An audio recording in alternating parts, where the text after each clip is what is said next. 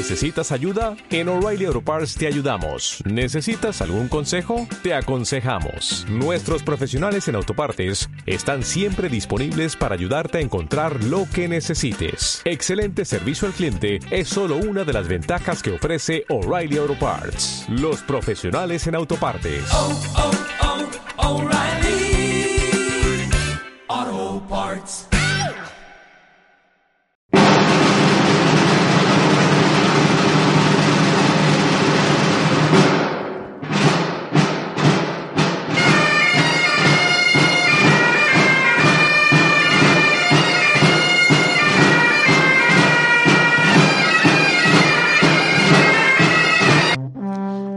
Armas, batallas y hombres que cambiaron el curso de la historia.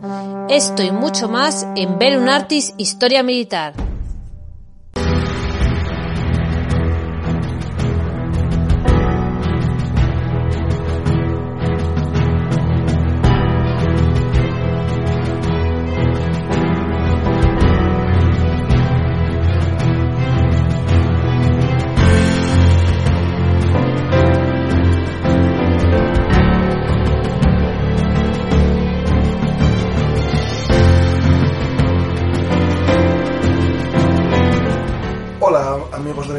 Hoy en este directo voy a intentar hablar un poco sobre el combate urbano en la actualidad.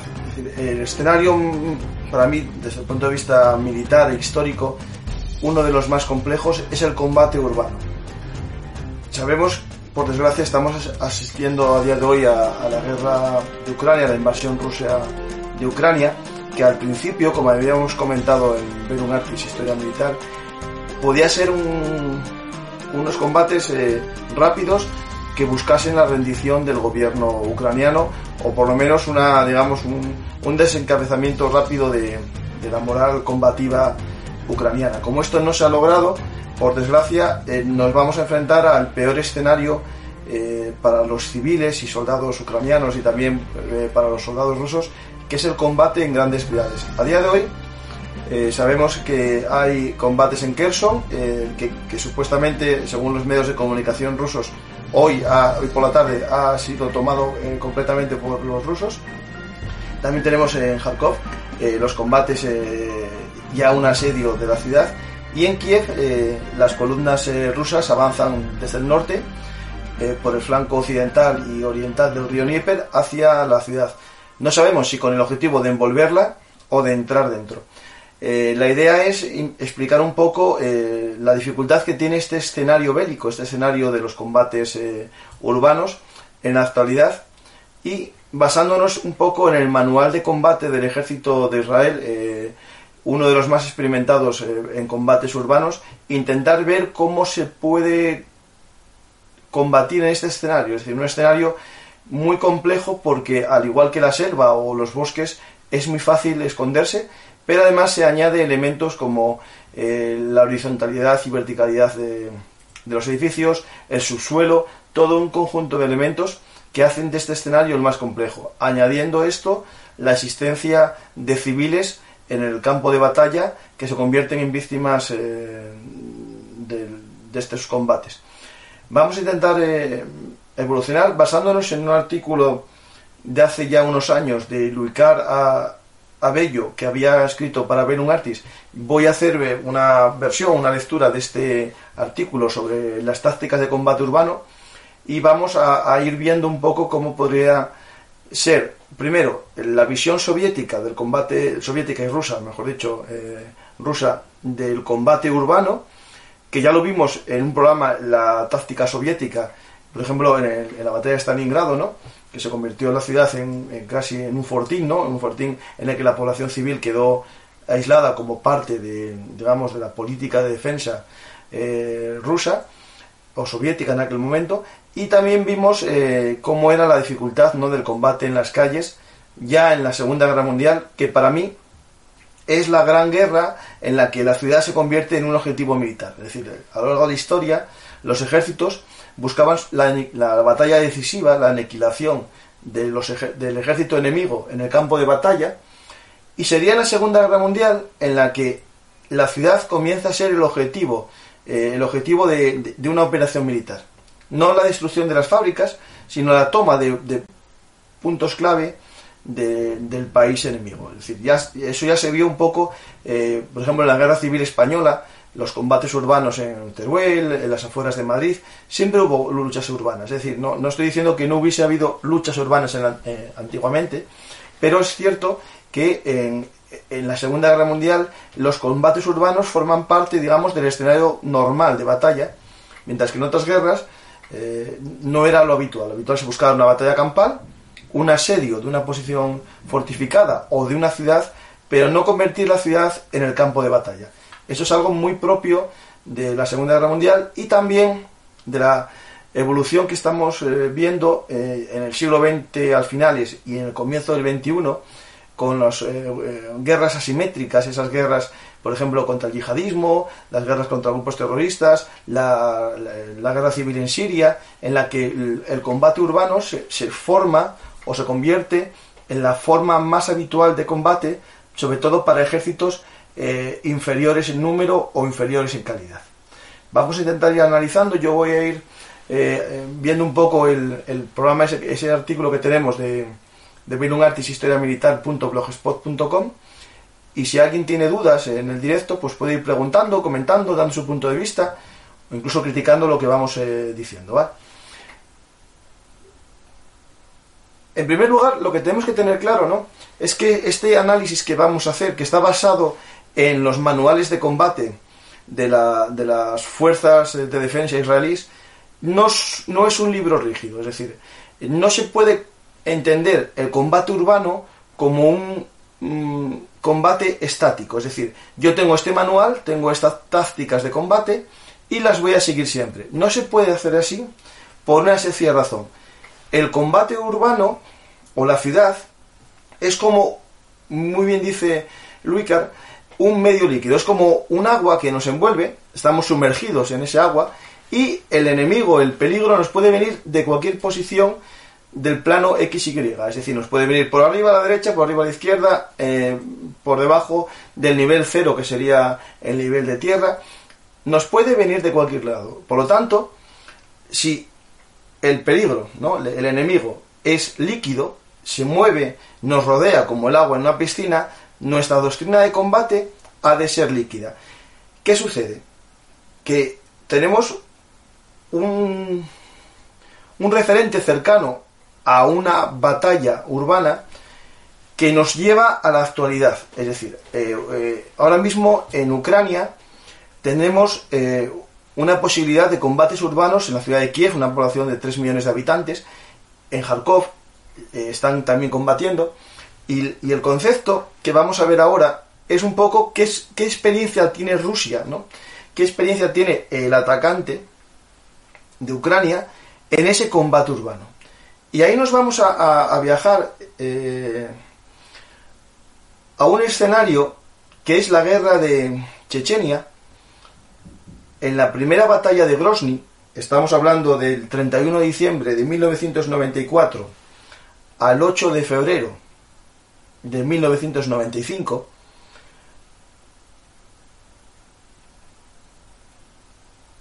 cuando digamos, bueno, los rebeldes chechenos, sabemos que, los chechenos no todos eran rebeldes, había una parte de la población que era prorrusa, pero los, chechenos rebeldes se apoderan de la capital y eh, los rusos mandan, eh, basándose en los manuales eh, tradicionales o conservadores mm, de lucha urbana, envían sus tropas con poca flexibilidad y basándose en manuales rígidos de militares. Básicamente, los soldados eh, rusos se internan en la ciudad sin una buena inteligencia previa, es decir, no tenían situados eh, a los enemigos eh, guerrilleros chechenos en los edificios, no sabían en qué edificios estaban, y lo que creen es que hay tres anillos defensivos concéntricos alrededor del palacio presidencial.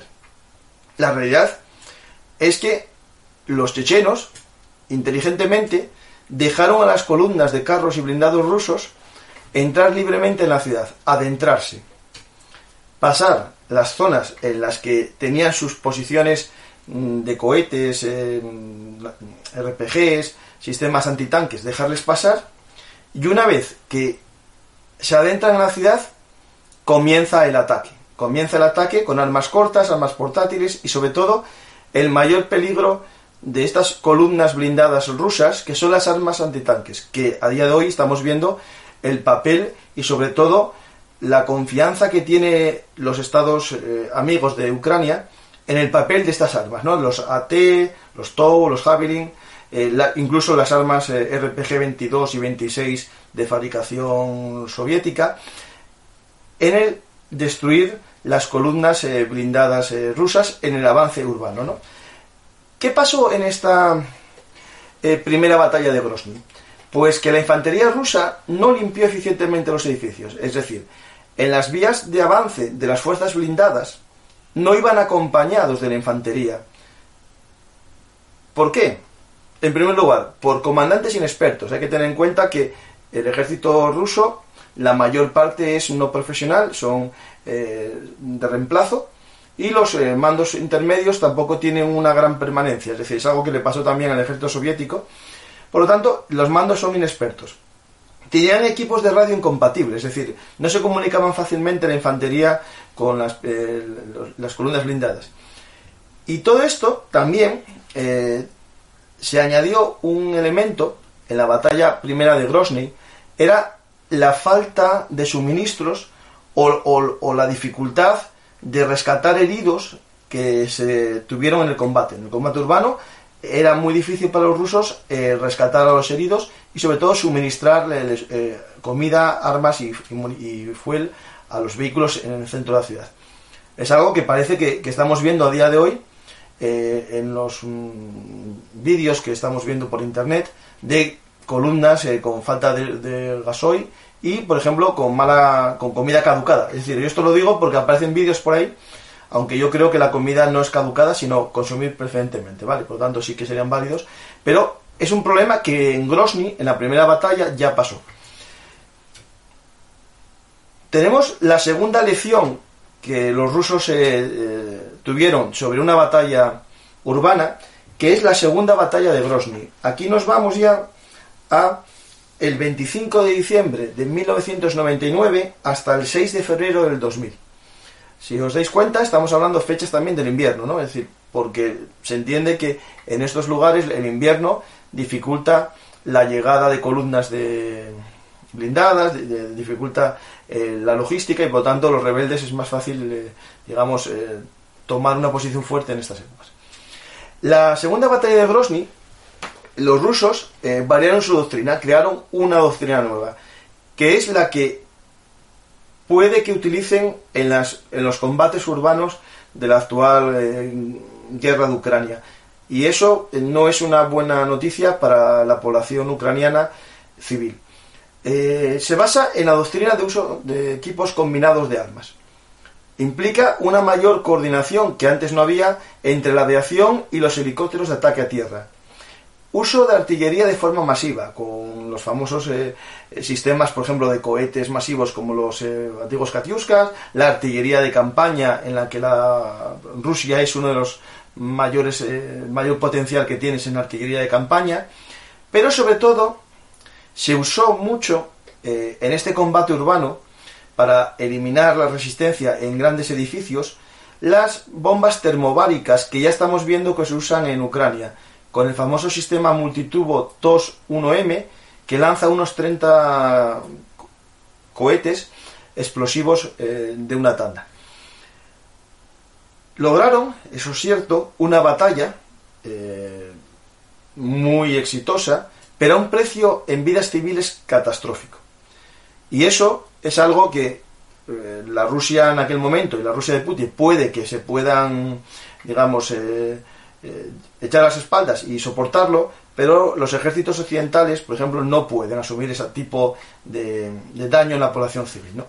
Y eso llevó a la creación de un sistema de combate urbano que es el que nosotros vamos a intentar eh, mostrar eh, en este programa. Es el combate urbano según el sistema del FDI, es decir, según el sistema del ejército israelí.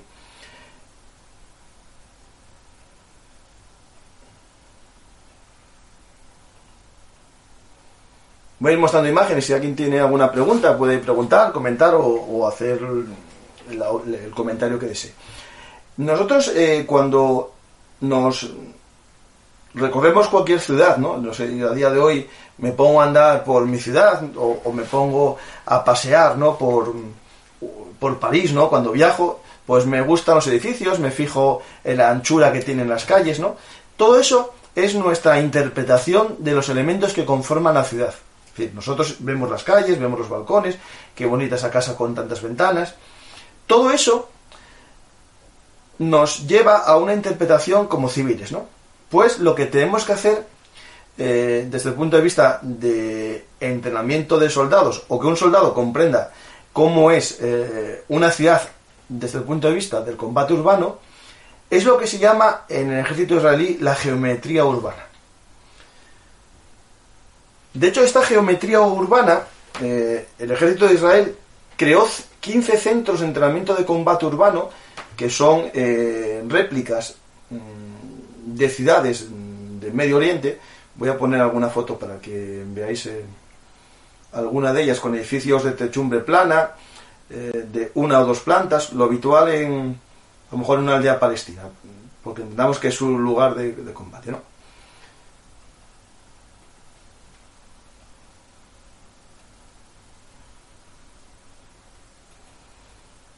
Eh, aquí está es uno de los centros, el centro urbano de Tesling, eh, en Israel para que veamos un poco cómo sería esa configuración de un lugar de entrenamiento para combate urbano. Lo que primero que tiene que conocer un soldado ¿no? es la, lo que llama el concepto de geometría urbana inversa. Es decir, no ver la ciudad como la interpreta un civil, sino verla con los ojos de un militar. Pero claro, lo primero que tenemos que ver cuando vemos una ciudad o vemos este programa, que es el combate urbano, pues la respuesta del manual de enfrentamiento entre dos o más adversarios en terreno urbano se puede decir que es terreno urbano cualquier pueblo, barrio, ciudad, área industrial, cualquier superficie edificada con un mínimo de extensión. ¿Por qué? Nosotros cuando hablamos de, combate urbano nos viene eh, a la cabeza, ¿no? Nos viene a, la mente una gran ciudad, pero realmente las características del combate urbano se da también en un pequeño pueblo. En un pequeño pueblo con 50 casas nos encontramos con la misma problemática de edificios con ventanas, edificios con varias puertas, con techumbre, que pueden haber ataques eh, desde arriba, es decir, todo eh, eh, complejo o elemento geográfico con edificaciones se entiende como combate urbano. Después ya eh, hay que ir a la extensión de ese combate urbano.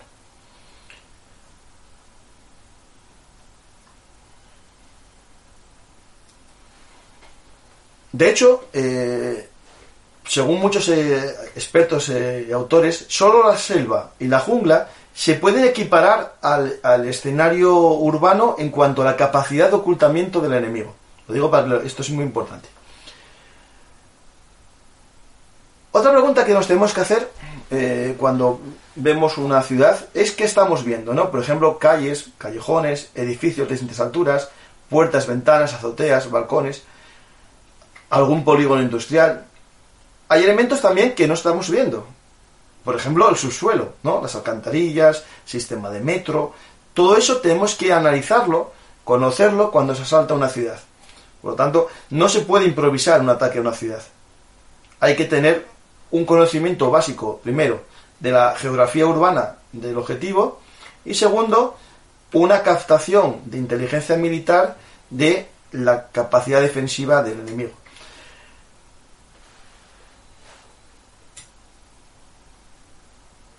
Por ejemplo, un callejón, cuando nosotros vemos un callejón, eh, puede parecer que es un lugar que lo tienes más o menos eh, controlado porque solo tiene un un acceso, ¿no? Pero realmente también es una trampa, porque solo tienes una salida. O por ejemplo, pasear por un parque, ¿no? Es decir, cuando unas tropas avanzan por una gran avenida, por ejemplo, estas avenidas de acceso a Kiev, con a lo mejor 10 eh, carriles, 10 carriles, no digo de carretera, sino de anchura, eh, parece que es un lugar pues bastante eh, seguro, ¿no? Porque, bueno, tienes distancia para ver al enemigo, pero realmente eres fruto del fuego cruzado de varias eh, edificaciones, seguro que muy altas, al encontrarnos en, una gran avenida.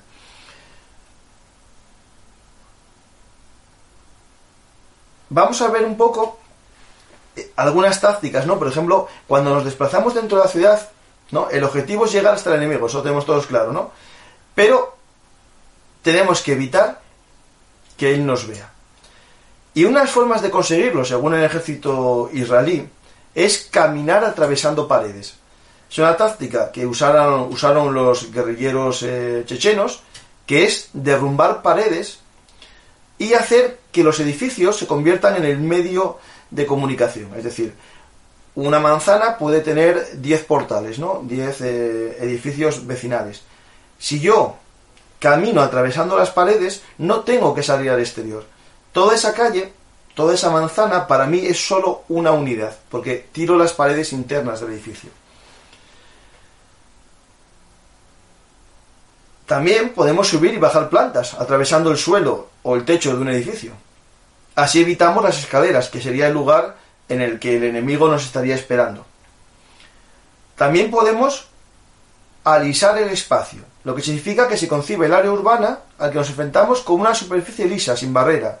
Las paredes, cercas, vallas y muros que encontramos no son impedimento, porque partimos del punto A al B, atravesando todos los elementos arquitectónicos. Por eso es importante el hecho de que, por ejemplo, Israel eh, confía para su ejército en combate urbano de, mm, aparte de los explosivos eh, para volar las paredes, de grandes bulldozers que permiten el allanamiento del terreno.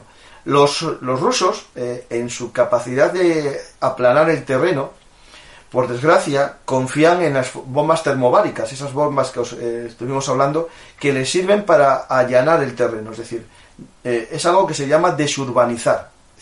Si la urbanización es el, el problema que me encuentro en una ciudad, si el bosque, los árboles no me dejan ver el bosque, talo los árboles. ¿no? Eso es el concepto ruso de destruir los edificios. El ejército de Israel optó por la opción de mm, atravesar paredes, es decir, eh, eliminar las paredes y atravesar las paredes en vez de eliminar el edificio.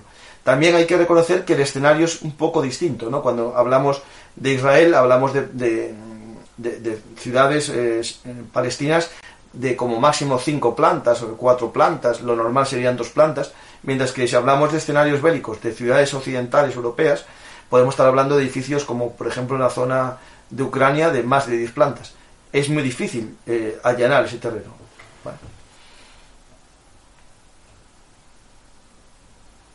Voy a ver ahora si hay alguna pregunta.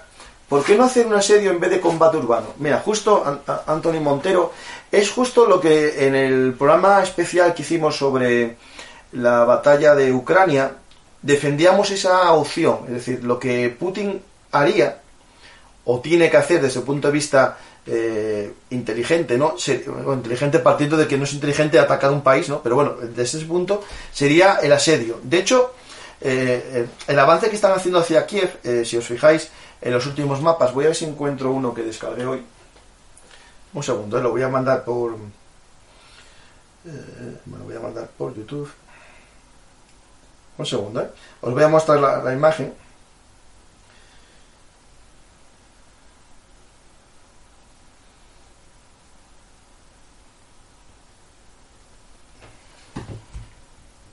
Si alguien tiene preguntas, que aproveche ahora que estoy descansando un poco.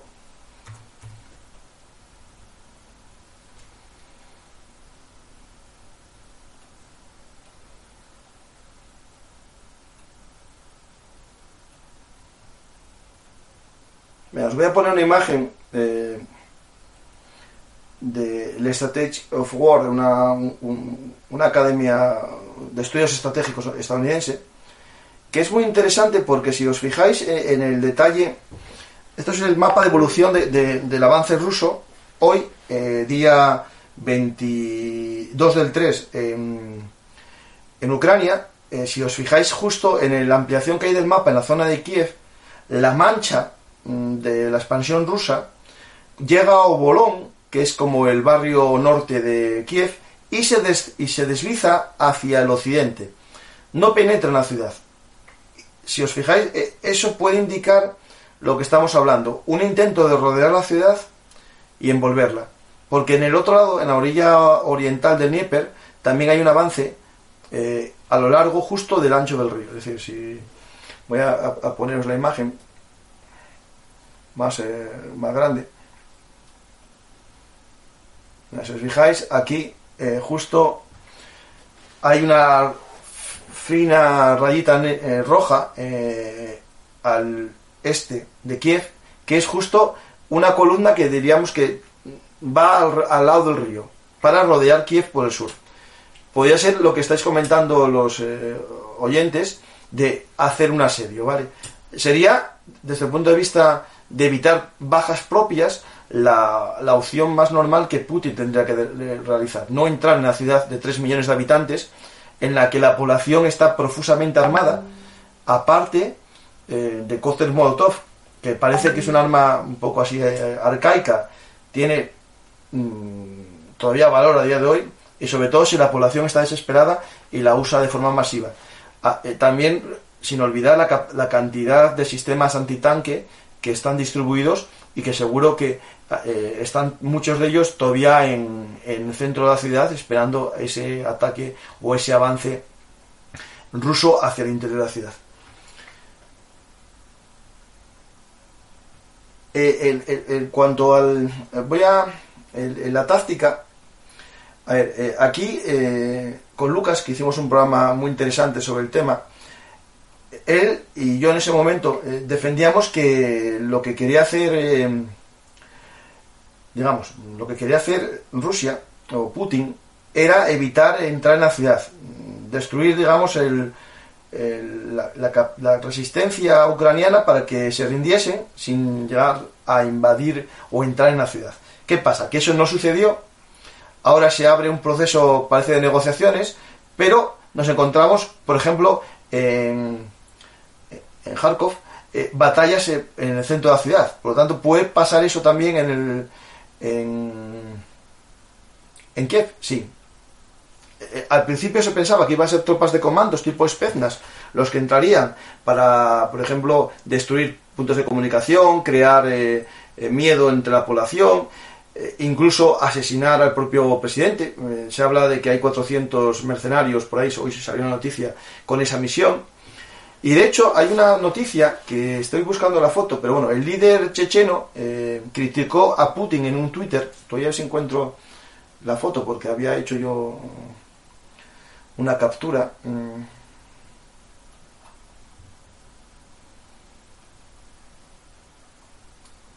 Un segundo, si lo encuentro.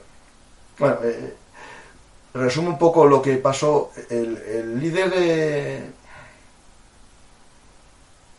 checheno eh, dijo, eh, criticó a Putin por, por Twitter, diciendo que su, la idea de, de Putin de no entrar en la ciudad, que era un error que llevaría a, que se retrasase la guerra y que él ponía eh, a sus chechenos a disposición de Putin para entrar en la ciudad, porque tenían gran experiencia en combate urbano contra terroristas y por lo tanto creían que eran los mejores para entrar. ¿Qué pasa si, estamos en ese momento?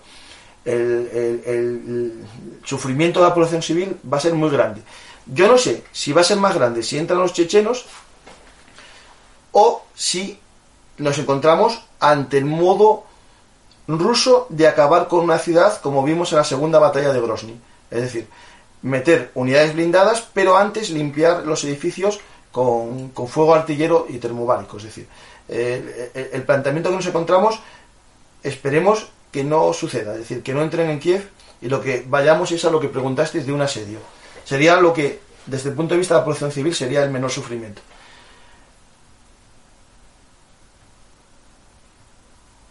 Eh, ¿Piensas que se les está atragantando los rusos al asalto a Kiev? Bueno, les va más lento de lo que pensaban. Yo viendo lo, que estoy leyendo de analistas eh, profesionales, sí, yo creo que les va más lento de lo que pensaban.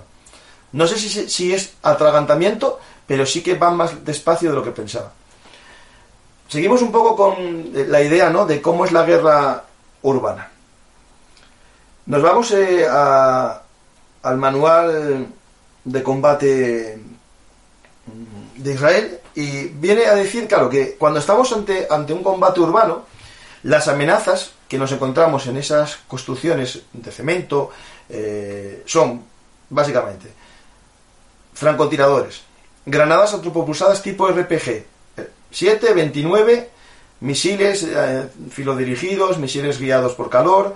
En este caso, por ejemplo, los rusos se encuentran con los Javelin, con Javelin, con los AT eh, de fabricación sueca, se encuentran con todo lo que le está mandando Europa de alta tecnología comparado con a lo mejor lo que están acostumbrados las tropas rusas de encontrarse en escenarios como en Siria. ¿no?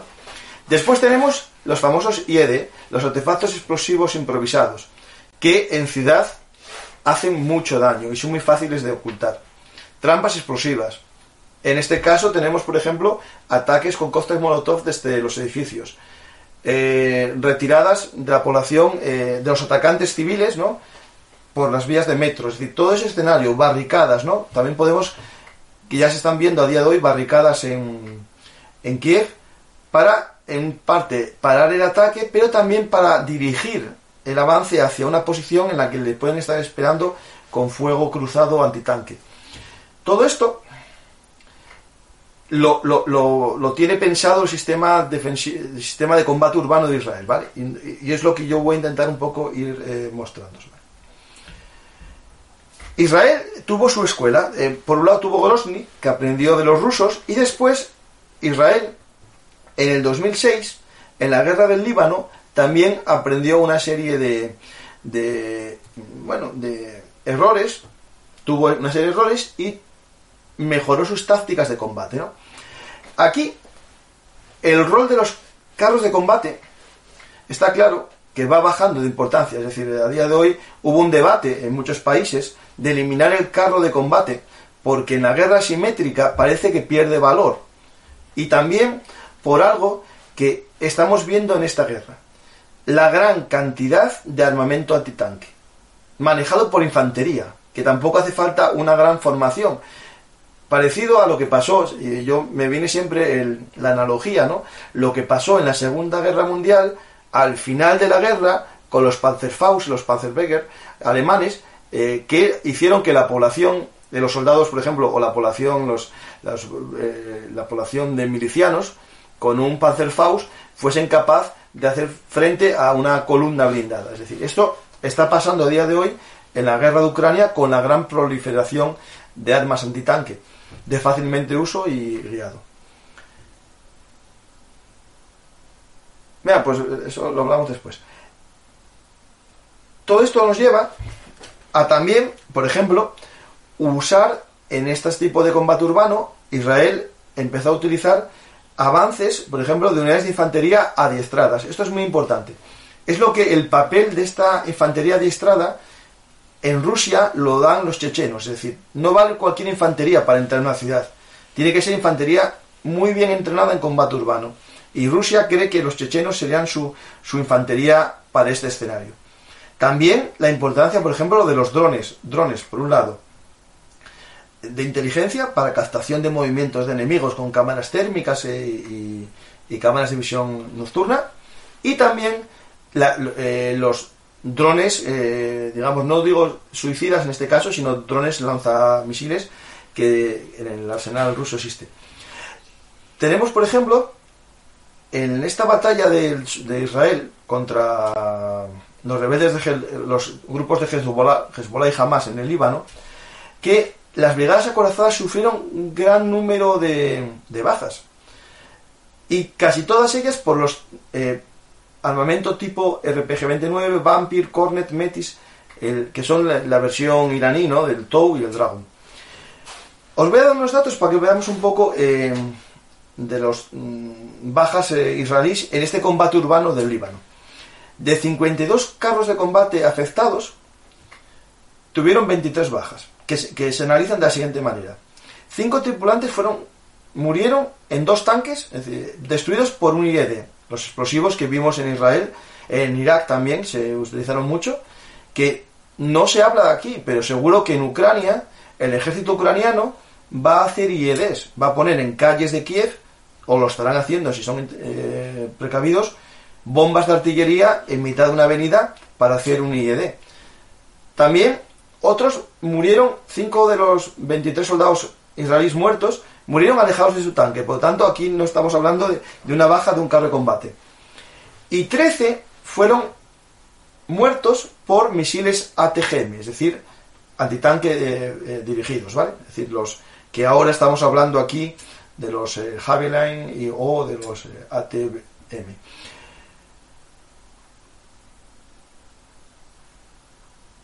Todo esto, voy a avanzar un poquitín para que leáis el, artículo completo en Belum Artis, ¿vale? Aquí una lección que aprendió Israel fue que los Merkaba, ¿vale? Por un lado, tienen una ventaja que no tienen el resto de carros de combate del mundo, es que el Merkaba permite meter eh, infantería dentro. Es un carro de combate, pero también transporta soldados.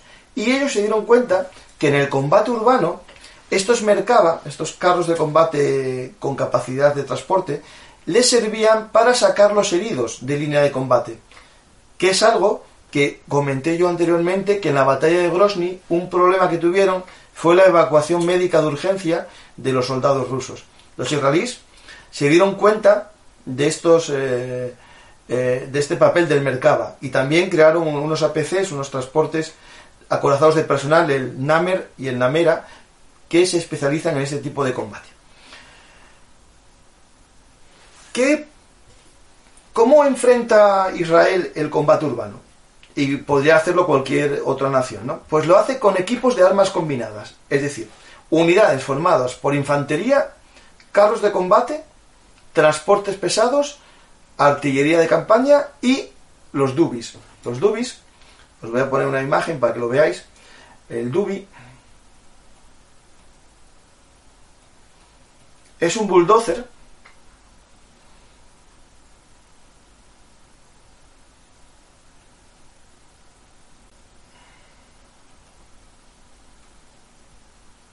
Si alguien tiene alguna pregunta, que la vaya sacando ahora y vamos a ir viendo más o menos. Es un bulldozer blindado y que se le añadieron incluso barras para los famosos RPG de, de, de hit, de punta de carga hueca, esos famosos colchones, le hicieron una versión mm, a este eh, transporte. Es un Caterpillar D9, para que nos hagamos cuenta, es un Caterpillar de uso civil al que se le añade un sistema de blindajes. También tienen apoyos aéreos en la ciudad, helicópteros, ataque, cazabombarderos y drones. Todo esto, estas eh, unidades de combate de arma combinada, se adaptan primero a las necesidades de, de cada combate y a la realidad del campo de batalla. Lo primero que hay que hacer, según el, sistema, es preparativo de búsqueda de información, inteligencia. Saber dónde están los enemigos, qué capacidad tienen, por, por dónde se mueven, si usan, por ejemplo, si usan para sus desplazamientos la línea de metro, las alcantarillas o usan eh, las calles exteriores. Su armamento, defensas preparadas, en dónde está el eh, los, sus comandantes, es decir, el búnker, por ejemplo, de defensa de un barrio, ¿no? ¿Dónde está el Estado Mayor? Si hay población civil o no. Por ejemplo, aquí acaban de comentar aquí que hay vídeos por ahí por internet de un comandante ruso dando una carta al alcalde de un pueblo para que se retiren la población civil o si no que entrarán. Es decir, eh, lo típico que, por desgracia pasó a lo largo de la historia en, todas las guerras, se le da a los, a los asediados una opción, ¿no?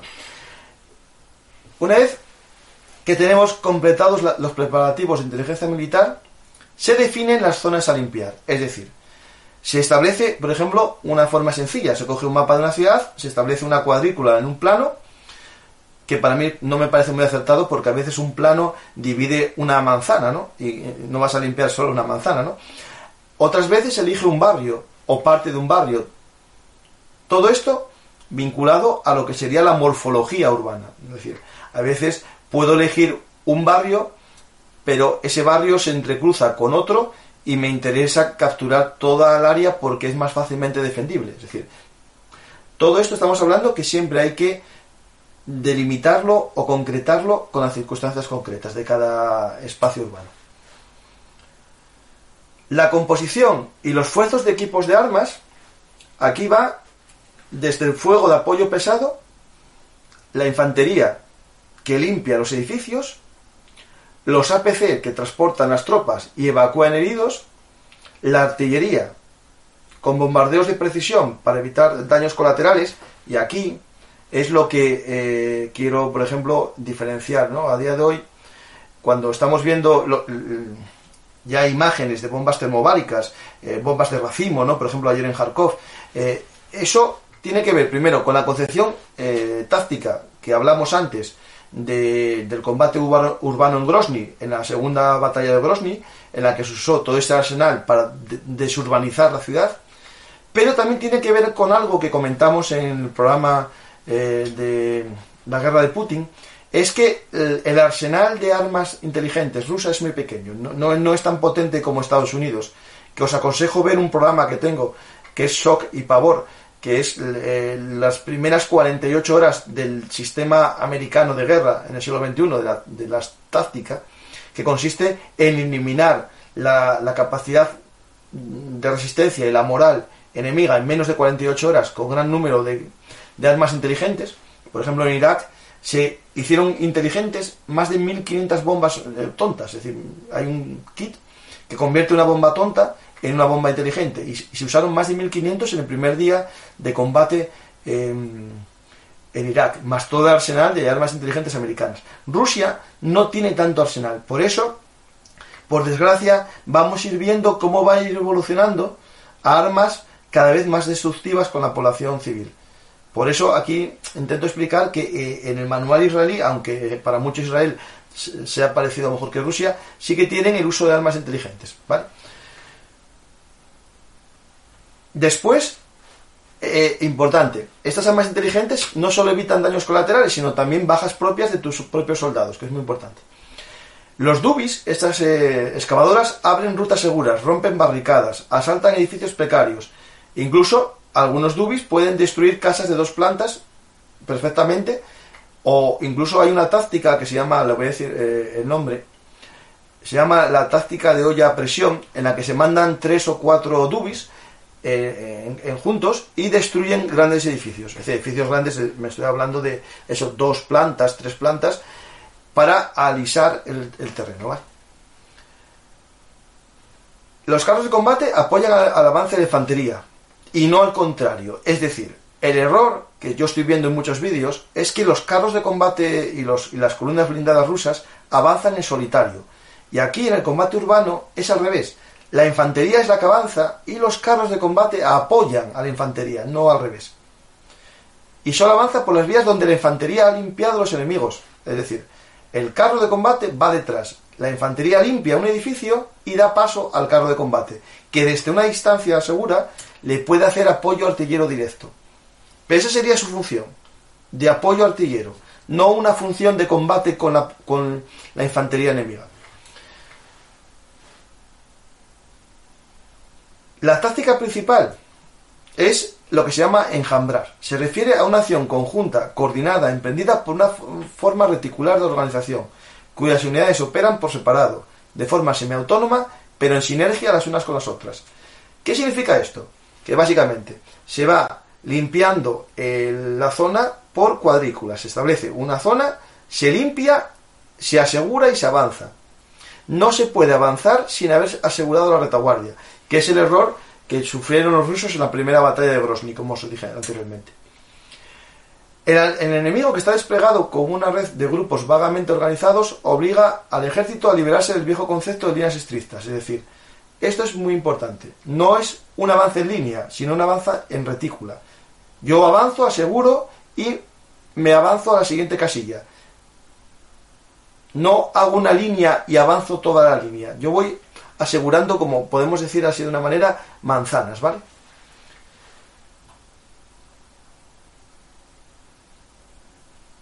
Desmurar los muros es algo que ya os comenté antes, ¿no? Es decir, todo el sistema que me sirva para tirar paredes, pero también en lo de desmurar muros me sirven sistemas de comunicación, de escucha, por ejemplo, para saber qué, oye, eh, qué, habla, si hay un enemigo detrás de una pared, mm, sistemas de radar de banda ultra ancha, visión infrarroja, visión térmica, todo lo que me sirva para conocer qué hay detrás del muro al que yo voy a avanzar.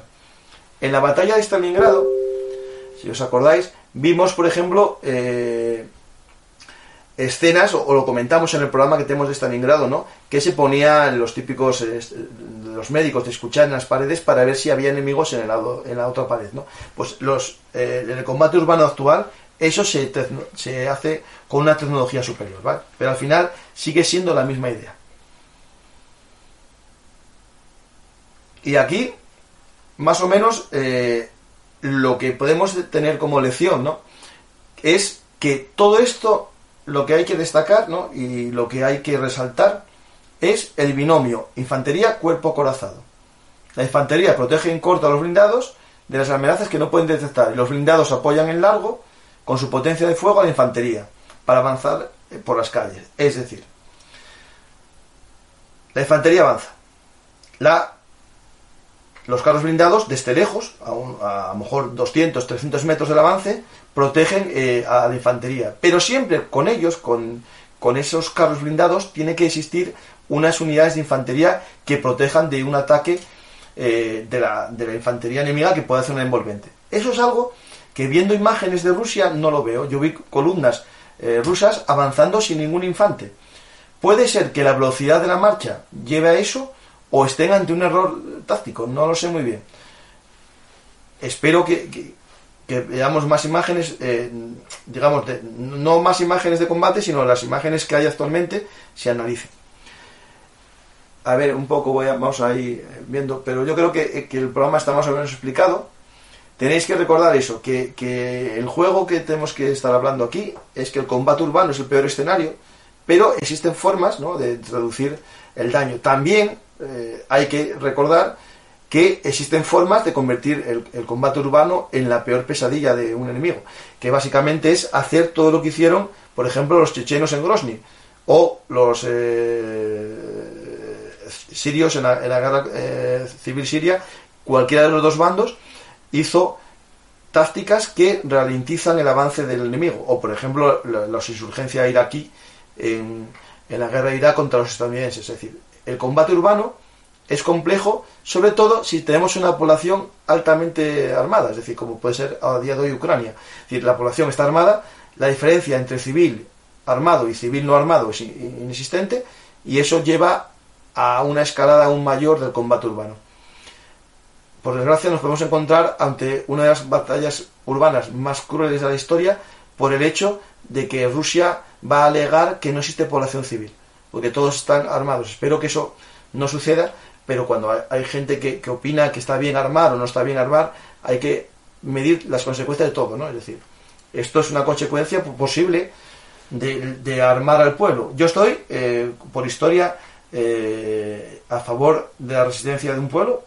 España es un pueblo que resistió ataques, por ejemplo, tenemos eh, los dos asedios de Zaragoza, el de Gerona, en el que la población civil se armó se unió a los militares en la defensa de la ciudad, pero también tenemos que recordar el sufrimiento que llevó y la muerte. Es decir, no todo es de película, no todo es bonito, y cuando tú armas a una población tienes esa consecuencia. El enemigo eh, rompe los límites entre población civil y población militar, como pasó en el asedio de Zaragoza o pasó en el asedio, por ejemplo, de, Gerona. Yo digo asedios españoles para que entendamos un poquitín este, este concepto.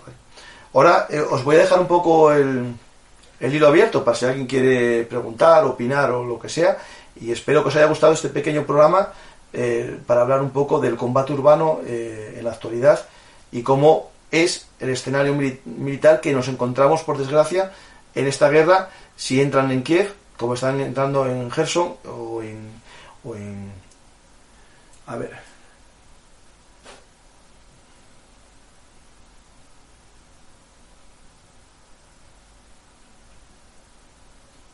Bueno, sí, sí, que la gente dé likes. No, solamente para lo del Calabacín y Putin, sino para que la gente conozca a Belun Que espero que, cada vez más gente escuche nuestras historias, eh, porque por desgracia eh, eh, los medios, bueno, la, comunicación en general se basa en principios muy sencillos. Yo intento explicar un poco más allá la realidad, un poco más allá de lo que estamos viendo y espero que cada vez más gente nos descubra nada más que para que conozcan, no, no hay una intención de, de, de para Putin. Eh,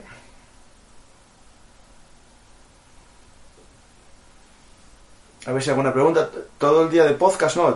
Por desgracia, me estoy haciendo más podcast de lo que me tocaba, pero creo que es un momento histórico que también tenemos que intentar eh, darle luz, ¿no? Si ver un arte historia militar da luz al pasado, explicando las guerras del pasado, eh, creo que es una obligación mía, no digo moral, ¿no? Porque pero es una obligación como, como divulgador de la historia, ¿no? Y en el fondo como profesor que soy también, de intentar explicar las cosas, intentar explicar qué hay detrás de la, realidad. Es decir, en este caso, cuando hablamos de combate urbano es lo que puede pasar. Es decir, eh, creo que, este programa quiero lo improvisé, cogí un artículo de Belun Artis, Historia Militar, hecho por, eh, por un amigo, Luis Carabelló, ya creo que... Voy a buscar en qué año es, el, porque esto fue hace muchos años.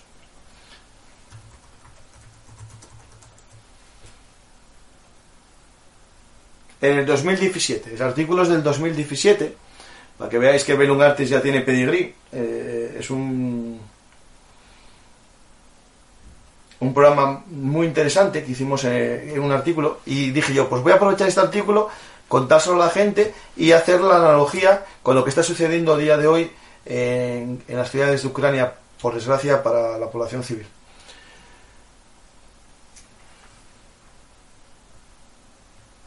¿Crees que Bielorrusia, Bielorrusia va a sufrir las mismas sanciones económicas y ya está pasando que Ucrania? Que Rusia, perdona, que Rusia. Las mismas sanciones que Rusia. Eh, es lógico, está formando parte eh, con tropas incluso en alguna zona, pero sobre todo dejando pasar. ¿no? Eh, si no recuerdo mal, si alguien lo está viendo y me lo puede confirmar, hace unos días hubo un referéndum en, en Bielorrusia para autorizar poner bombas nucleares rusas en territorio bielorruso. Era un referéndum que se iba a hacer, creo que ayer, me parece ayer o antes de ayer. Si alguien lo sabe, que me lo diga, pero ya llevaba un tiempo ese referéndum y eh, si es cierto esto, eh, pues Bielorrusia va a perdurar porque va a tener la capacidad de meter miedo. Es decir, eh, espero que no estén en manos del presidente. ¿Qué función están cumpliendo los Spetsnaz de ambos bandos? en el caso de los Spetsnaz rusos. Eh, por ejemplo, os pongo un ejemplo de una cosa que hicieron ellos. En el segundo día de batalla, os acordáis que hubo como unas noticias de que había tropas rusas en Kiev, eh, en Obralón, ese barrio del norte, eh, que, y se ven imágenes de unos vehículos a toda velocidad, uno que atropella un coche, que pasa por encima. Esos vehículos estaban conducidos por espeznas rusos vestidos de militares ucranianos con una misión de sabotaje. Básicamente los Spetsnaz están haciendo misiones de sabotaje. O, por ejemplo, desencabezar a lo mejor algún político, mm, incluso el presidente, o, una torre de comunicación, bajar la moral de las tropas eh, enemigas, si saben que hay soldados, eh, digamos, enemigos vestidos de tu bando, desconfías de todos los eh, compañeros que tengas y no conozcas, ¿no? Es decir, esas misiones de Spetsnaz las están realizando. Yo vi imágenes, por ejemplo, en Bielorrusia, de eh, soldados espendas quitándose la ropa de militar y vistiéndose de civiles. Digo que eso pasa. ¿Qué función está? Eso está. ¿Es viable extrapolar los doctrinas israelíes al conflicto Rusia-Ucrania en tanto estamos hablando de ejércitos formales en pugna con distancia eh, muchas más significativas? A ver, eh, sí, yo, yo quise explicar cómo es el combate urbano. Usé las tácticas de Israel porque en el fondo es el que más acostumbrado está a combatir en ciudad. Es decir, él lleva combatiendo en entornos urbanos superpoblados. Eh, las eh, eh, franjas de Gaza y Cisjordania tienen una superpoblación muy grande y tienen un contexto urbano bastante amplio. Es decir, el porcentaje de, urbanización es muy alto por el tema de que tienen poco territorio y una gran natalidad. ¿Qué sucede? Cuando estamos hablando aquí de, guerras simétricas, es cierto, pero Ucrania, si por algo le destruyen la aviación, le destruyen las columnas blindadas, lo que le va a quedar en las ciudades es infantería. Infantería militar, infantería de milicias como la Guardia Nacional y también los civiles armados. Al final nos podemos encontrar más bien con un conflicto de características asimétricas. La simetría no significa que uno sea un ejército profesional y otro no, sino los medios que tienen esos ejércitos también. Eh, si un ejército carece ya de, unidades blindadas, carece de aviación, realmente estamos ante un nivel táctico, desde mi punto de vista, similar a, un grupo de insurgentes. y de hecho, si os fijáis, e, e, el ejército, el gobierno de Ucrania recomienda fabricación de costes Molotov y está fabricando costes Molotov en antiguas eh, cervecerías, en antiguas eh, destilerías de, bebidas alcohólicas, están haciendo costes Molotov. Por lo tanto, si, si, eso lo veis que no es una simetría, pues yo creo que sí que es una simetría. Si tú vas a usar costes Molotov en una guerra del siglo XXI. Y ya hay imágenes de civiles atacando blindados con costes Molotov. Bueno, exactamente un blindado que iba en un, en un camión de transporte.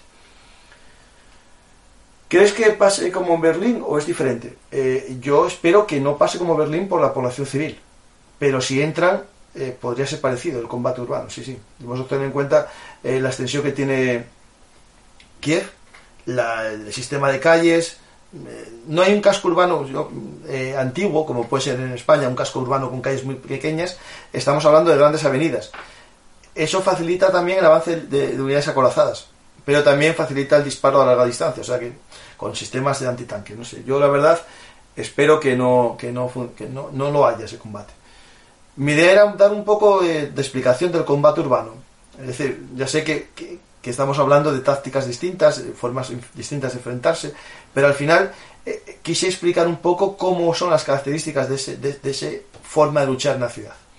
Y, y, os expliqué el sistema ruso, que es el de la segunda batalla de Grozny. Espero que no lo apliquen, porque si lo aplican es usar arsenal de artillería de campaña en destrucción de ciudades. Y eso nos llevaría a una visión, por ejemplo, lo que Berlín en 1945. Pues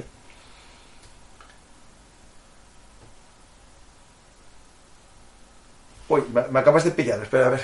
¿Quién es Steiner? Que me acabas de pillar ahora mismo. Me, se me fue la pinza. ¿Habrá algún Steiner? Mm, me acabas de pillar ahora mismo. Voy a ver alguna pregunta más. Pues muchas, eh, no sé, si no hay más preguntas, lo de Steiner lo, miraré después. No, caigo ahora mismo quién es. Mi objetivo era un programa de una hora, ya creo que está eh, cumplido. Si alguien tiene alguna pregunta, lo, que lo haga así rápidamente o que lo deje en comentarios e intentaré explicarlo. Mi, intención era solo dar un, un, viso un poco de lo que sería el combate urbano, que tanto se habla y que por desgracia es el peor escenario para el atacante el que está en medio, que es la población civil, y uno de los mejores para el defensor. Por eso, en parte, eh, el gobierno ucraniano tiende a esa defensa desesperada de la capital, porque sabe que es el escenario que más va a debilitar la moral combativa rusa. Eso se une a lo que hoy dijo eh, Willy Pulido, eh, el A4, que va a venir el próximo miércoles aquí a Belungartis, eh, habló de que esto puede llevar a la amenaza nuclear. Es decir, si Rusia ve que esto le va a llevar a gran pérdida de bajas humanas y sobre todo de prestigio internacional, puede implicar la escalada nuclear que la amenaza tanto. Es decir, eh, en el manual estratégico eh, ruso, el empleo de armas tácticas nucleares es parte de, digamos, de, su forma de guerra. Es decir, para él está normal usar un, digamos, en su mentalidad militar está normal usar un arma nuclear como un misil inteligente. Eso es algo que, tenemos que intentar mm, pensarlo y darnos cuenta a qué escenario nos podemos enfrentar si esto se dilata mucho en el tiempo. Ah, ah, sí, sí, sí, sí, sí, sí, sí, cierto, sí, sí, sí, sí, sí, sí. Ahora caigo yo, sí, no, pero que yo sepa, eh, Ucrania, eh, que yo sepa, no encontré ninguna unidad que, que, que esté por ahí escondida para acudir con una columna de auxilio Todas sus tropas, las normales, las que eran su ejército profesional, estaban en la zona del Donbass protegiendo la frontera de las repúblicas eh, separatistas y no, que yo sepa, no existe una unidad de reserva que acuda en, rescate, que yo sepa. La única que puede haber es en Odessa, que es la única ciudad que no ha sido atacada todavía a gran escala, pero al caer hoy, eh, eh, ¿cómo es? Bueno, Kersen, Kerson, Kerson, al caer Kerson, que es justo el, el puente que sale de Crimea hacia Odessa por la costa, al caer Kerson hoy, si Odessa la abandonan para rescatar esas tropas Kiev, eh, Odessa caería, que es Odessa uno de los objetivos que creemos que Putin persigue, afianzar toda la, la, costa del Mar Negro y del Mar Azov, por lo tanto no creo que vacíen esa zona. Por lo tanto, yo no creo que, Rus- que Ucrania tenga un ejército de rescate. Pues, eh, ¿podrá, ¿podrá un asalto urbano a la vista de su pueblo, el cual considera hermano al ucraniano? A ver, eh, Kharkov es una ciudad que en las protestas de 2014 votó a lo- a- al candidato prorruso y la bombardeó. Pero espero, claro, que, que- sea a poca escala, porque si no el apoyo que tendría después sería escaso. Es decir, la población no la apoyaría después de haberlos bombardeado. Putin juega- tiene ese, ese peligro, es decir, si va en rescate de la minoría rusa y bombardea ciudades como, como Kharkov, pierde su, su casus belli, es decir, pierde su operación especial humanitaria, que es como lo llamó él, de protección de la minoría rusa. Él está atacando ciudades con minoría rusa muy grande, por lo tanto tiene que reducir mucho el daño colateral. Si no lo hace, va a perder el apoyo de la población, tanto de los ucranianos que no le apoyan, como de los ucranianos prorrusos que podrían haberle apoyado y le van a dejar de apoyar.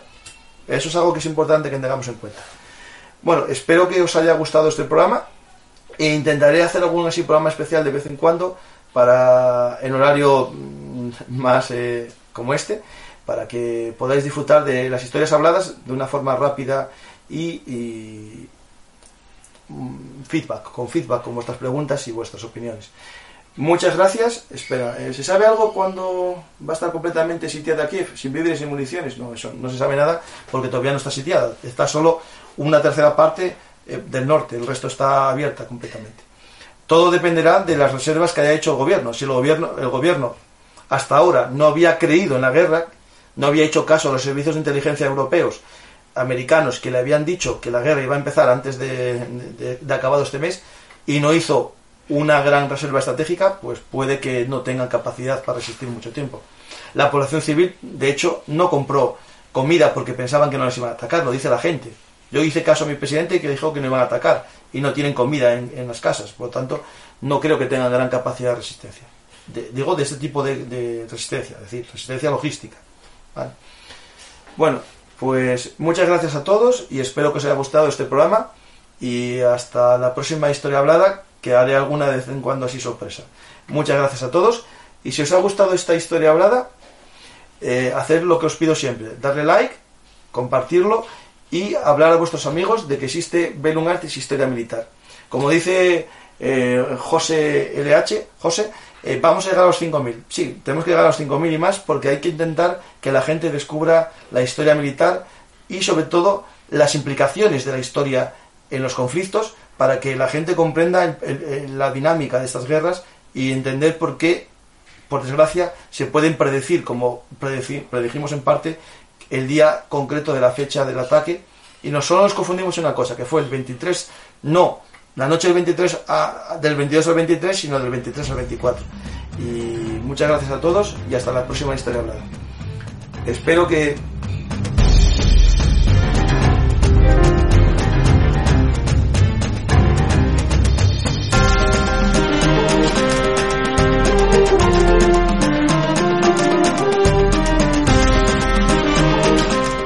Si os gustan nuestras historias habladas, os lo ponemos fácil. Nos podéis apoyar en nuestro sistema de micromecenazgo en patreon.com barra pero también a través del sistema de fans de iVoox. Es la escucha anticipada de algunos de nuestros programas. Ya sabéis que nacimos como un proyecto de divulgación por hobby y no vamos a hacer nunca programas encerrados solo para fans, pero sí que podemos agradeceros vuestro apoyo escuchando los programas antes que los demás. Muchas gracias a todos y os invito a compartir nuestros programas para que lleguen a más gente.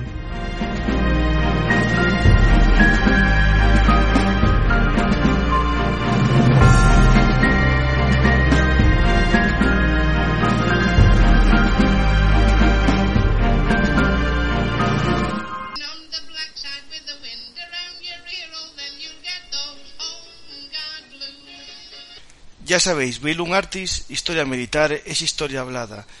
Estamos, como siempre, en todas las redes sociales, pero recordar, ahora nuestra dirección es belungartishistoriamilitar.blogspot.com. No os olvidéis, Bellum Artis es el blog de la historia militar. Muchas gracias.